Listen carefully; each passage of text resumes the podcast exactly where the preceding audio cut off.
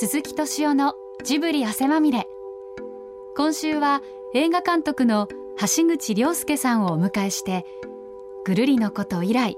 7年ぶりの新作となる恋人たちについてお聞きします。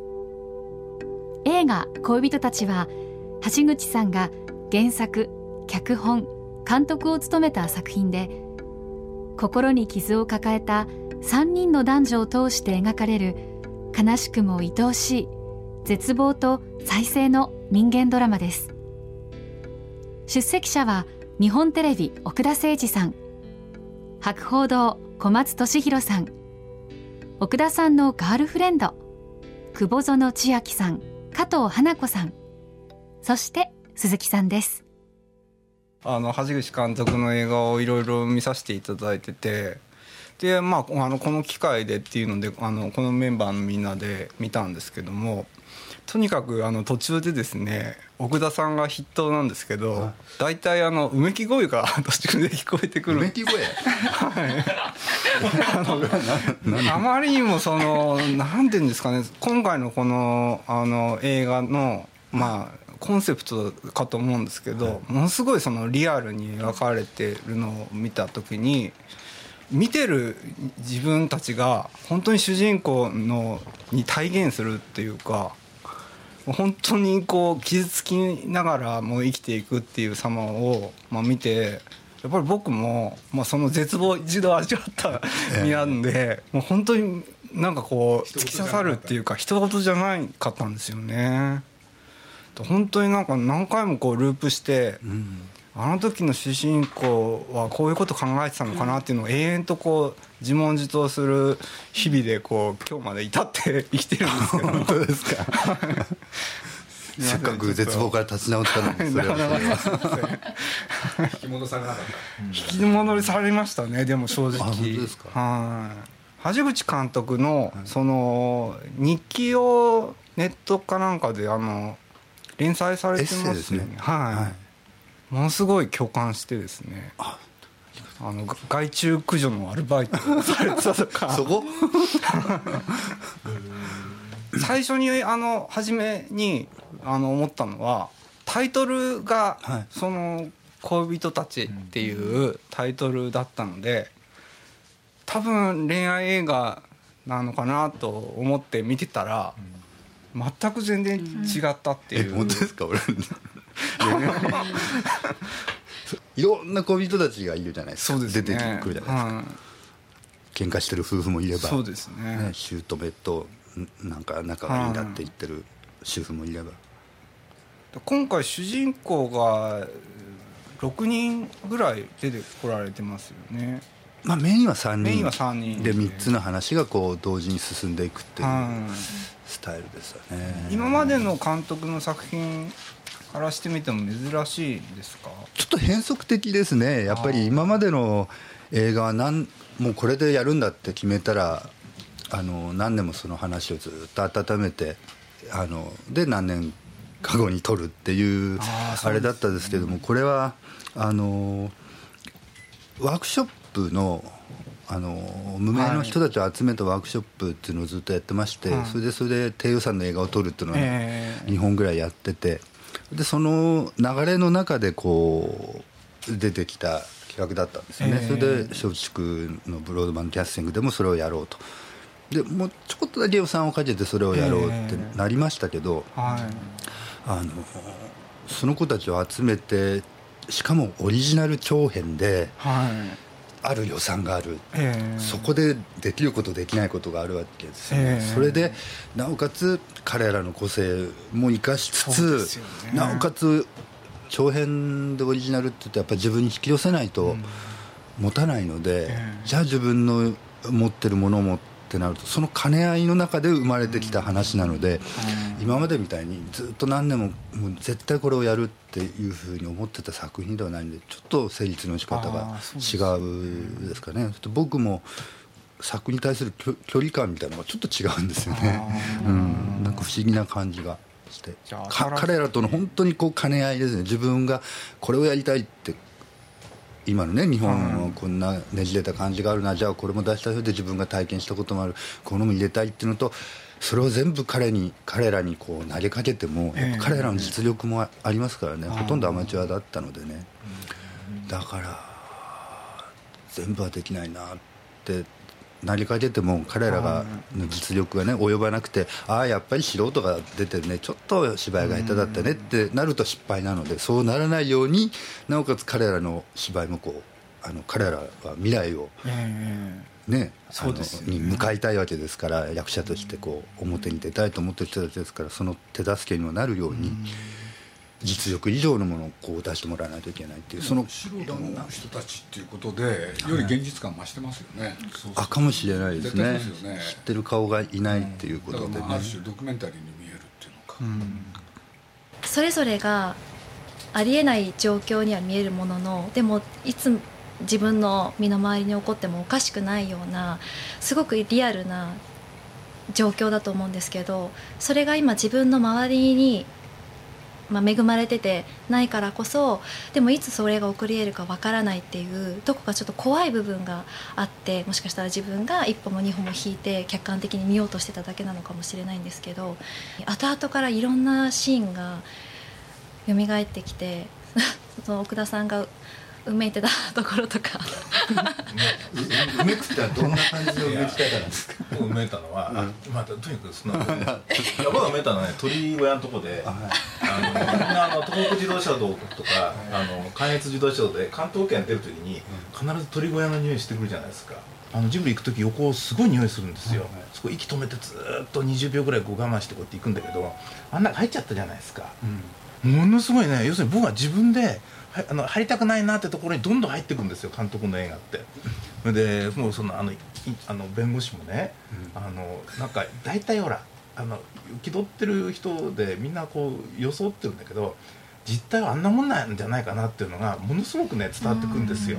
そのほ本当に彼が弁護士が考えてるその気持ちとかね。だから不思議なのはそのどんどんそのみんなよつけてる鎧を監督ってほら剥がしていくっていうのかな。なんかそれがね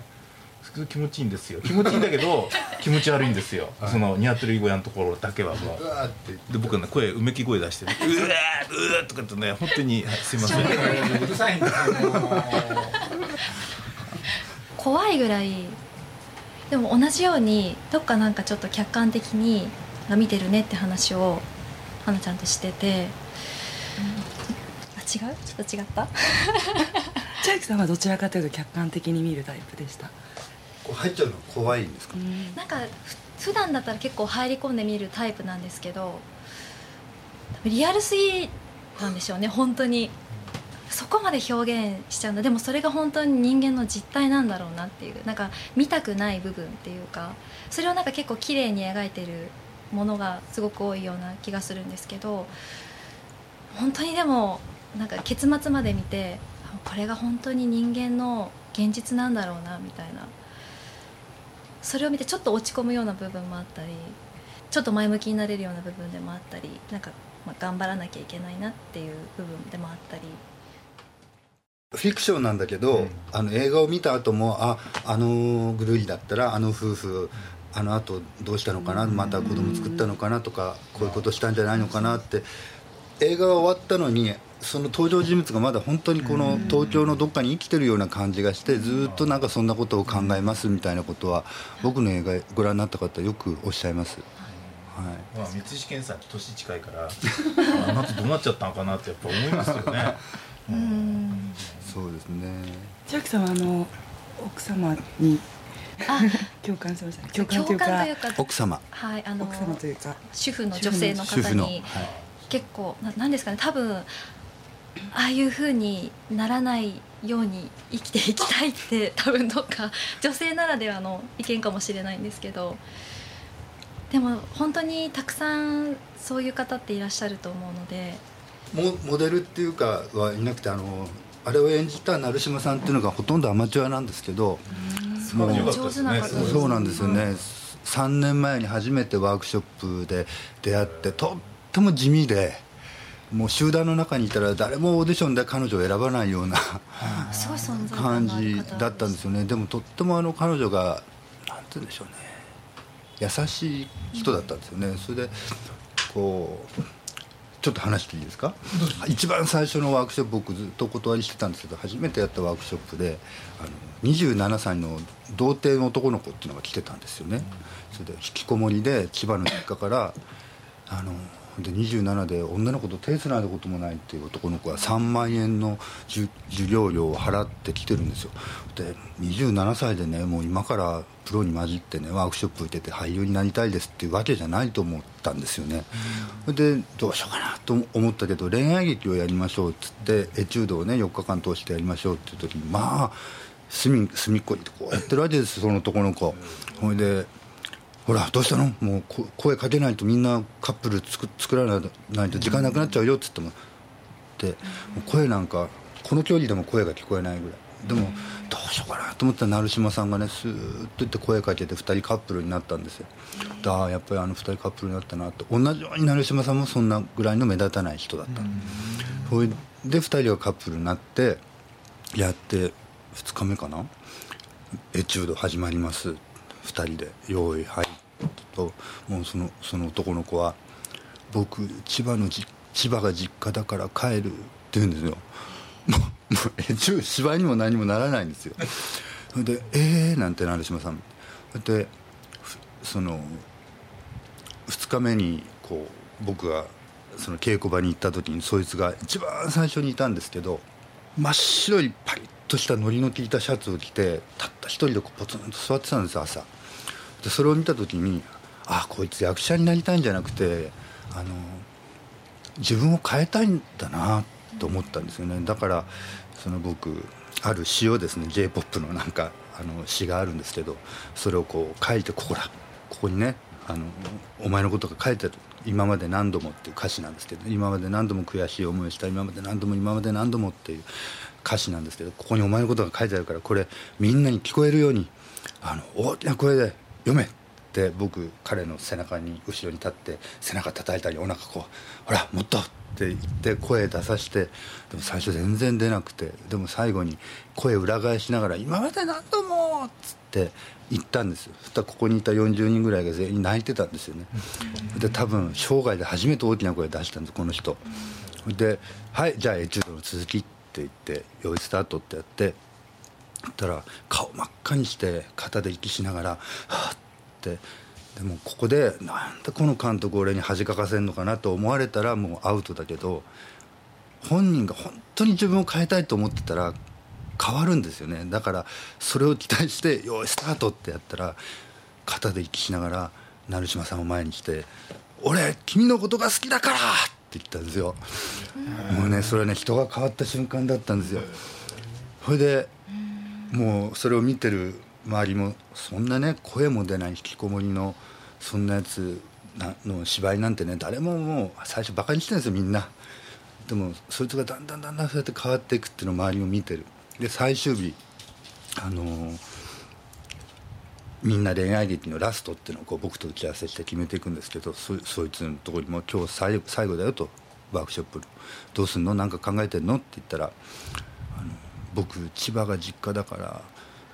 あの千葉の両親に彼女を紹介するっていうエチュードをやりますって言うからそんなつまんないエチュードやめろって言って。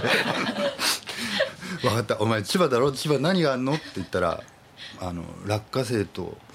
あのマザー牧場がありますって言うから分かったじゃあ2人で マザー牧場に行けって言ってマザー牧場の青い空を見て牛乳を2人で飲めって言って「いい分かった？俺がよいスタート」って言ったら「ここがマザー牧場だよ」って言って彼女を連れてくんで「分かった？約束ね」って言って「よいスタート」って言って。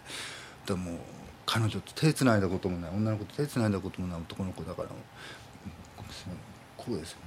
もう肩組んでるつもりなんですよね。もうちょっと触れて「ここがマザー牧場だよ」って始めたんですけど。でもなんだかんだあって椅子があってその椅子にねパッとこう座ったんです2人で。2人でずっとこうあれ多分マザー牧場の青い空を2人で見てたんだと思うんですよ。ずっとこうして。で僕はこうやってねああもう何も出ないなと思ってカットかけようかなと思ってこうやってしてたらスーッとね上向いたまま成島さんの手をねスーッと握ったんですよ、はい、成島さんもね上を向いたまんまね本当に小さい声でね「ああよかった」って言ったの、それがねとっても僕には美しく見えたんですよ。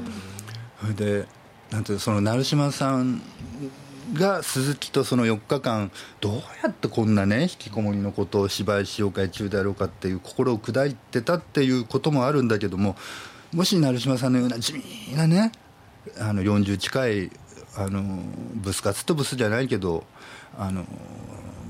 美人かつと美人でもない小太りのね 40近い女の人がそんな男の子と出会って部屋に呼んだら僕帰るってすぐ言ってね、でも途中で「君のことが好きだから」って言ってくれてそれでそんなやつとマザー牧場に行こうって言われて マザー牧場にね 2人で行って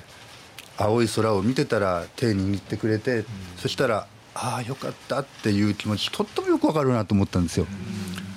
でねなんかねあ美しいなと思ってでで成島さんはねそういうお芝居とか誰かに見られてるとかあの誰かに監督にこういう評価をもらうとかそういうこと関係なくそういうふうになんか生でいられる人っていうかな。なんかそのそれがとっても彼女の才能っていうかな、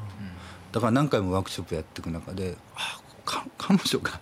なんかこう生きる役ないかなと思ってできたのがこの恋人たちのあの主婦のパートなんですね。演技でも笑顔とかすごい優しそうな感じがすごいにじみ出てますよね、明るく笑われるところとか、どうなんでしょうね。どう思ってるか。成島さんこれでなんか成島さんとってもこれいいからどっかね事務所からお誘いがかかったりとか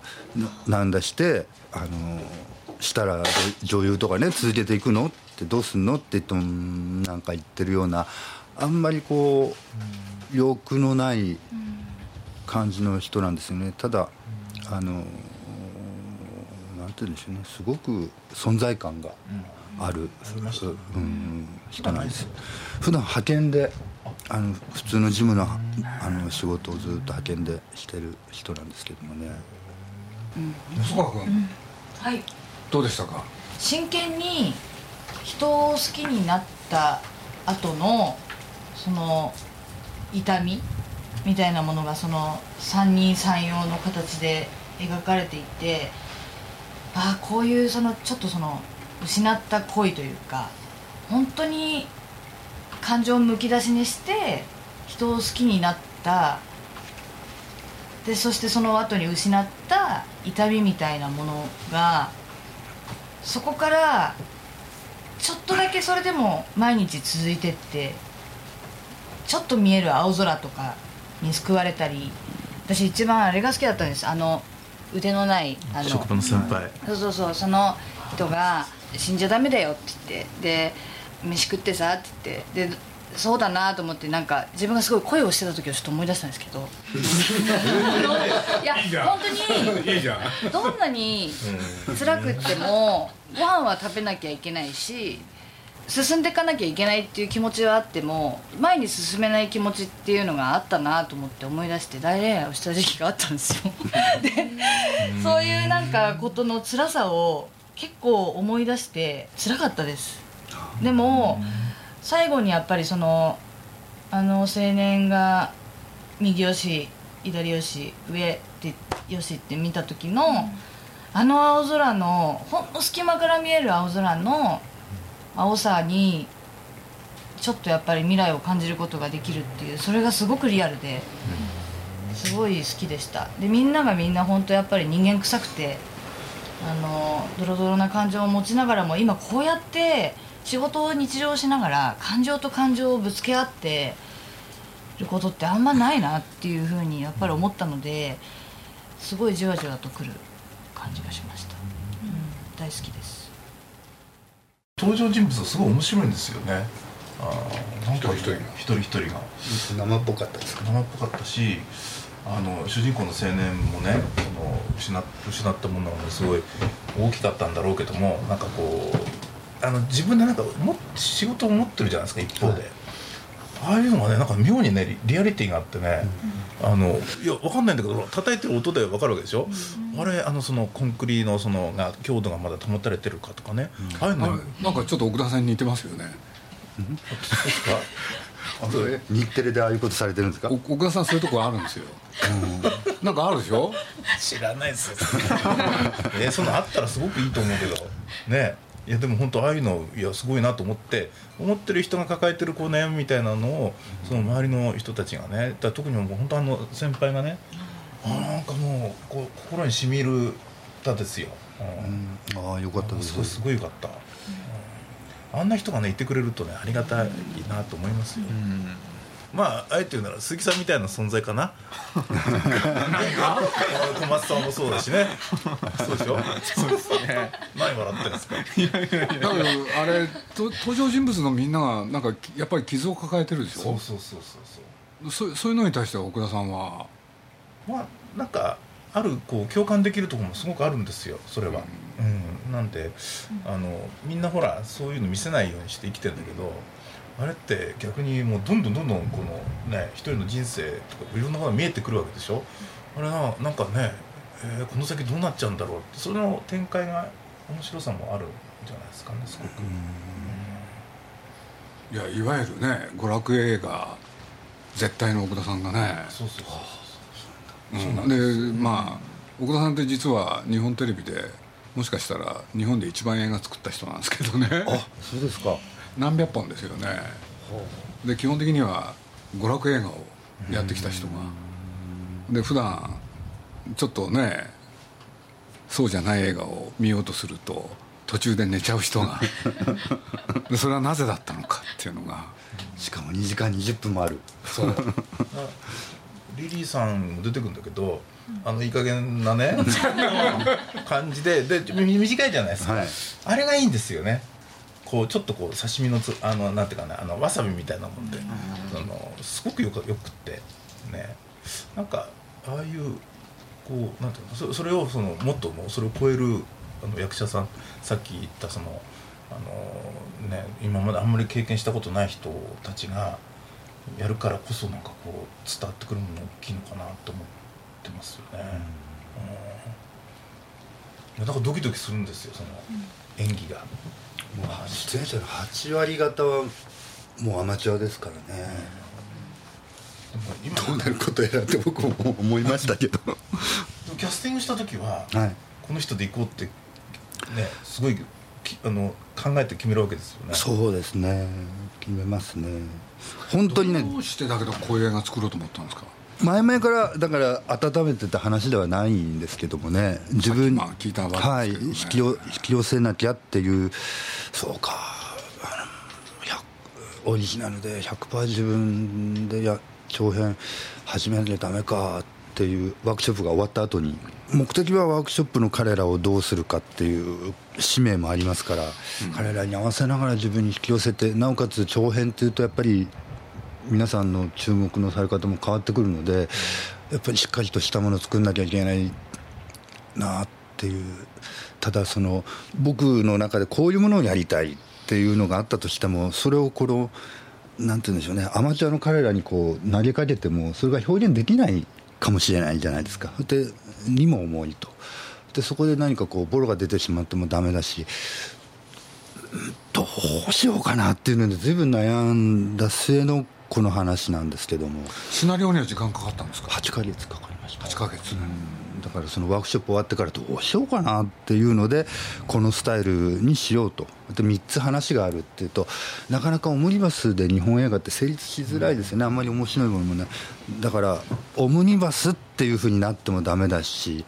なんかアルトマンみたいなねああいう群像になってもアルトマンじゃんって言われるしどうしようかなあんまり類例がないっすよね。そうですね。だから3つの話だけど一本の映画を見てるような感覚になるようにと思いながら。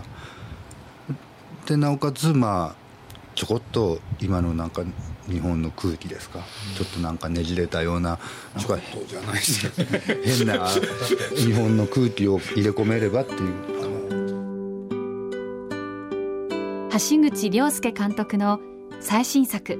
恋人たちは11月14日全国公開されます。詳しくは恋人たち公式ホームページをご覧ください。来週も恋人たち座談会後編をお送りします。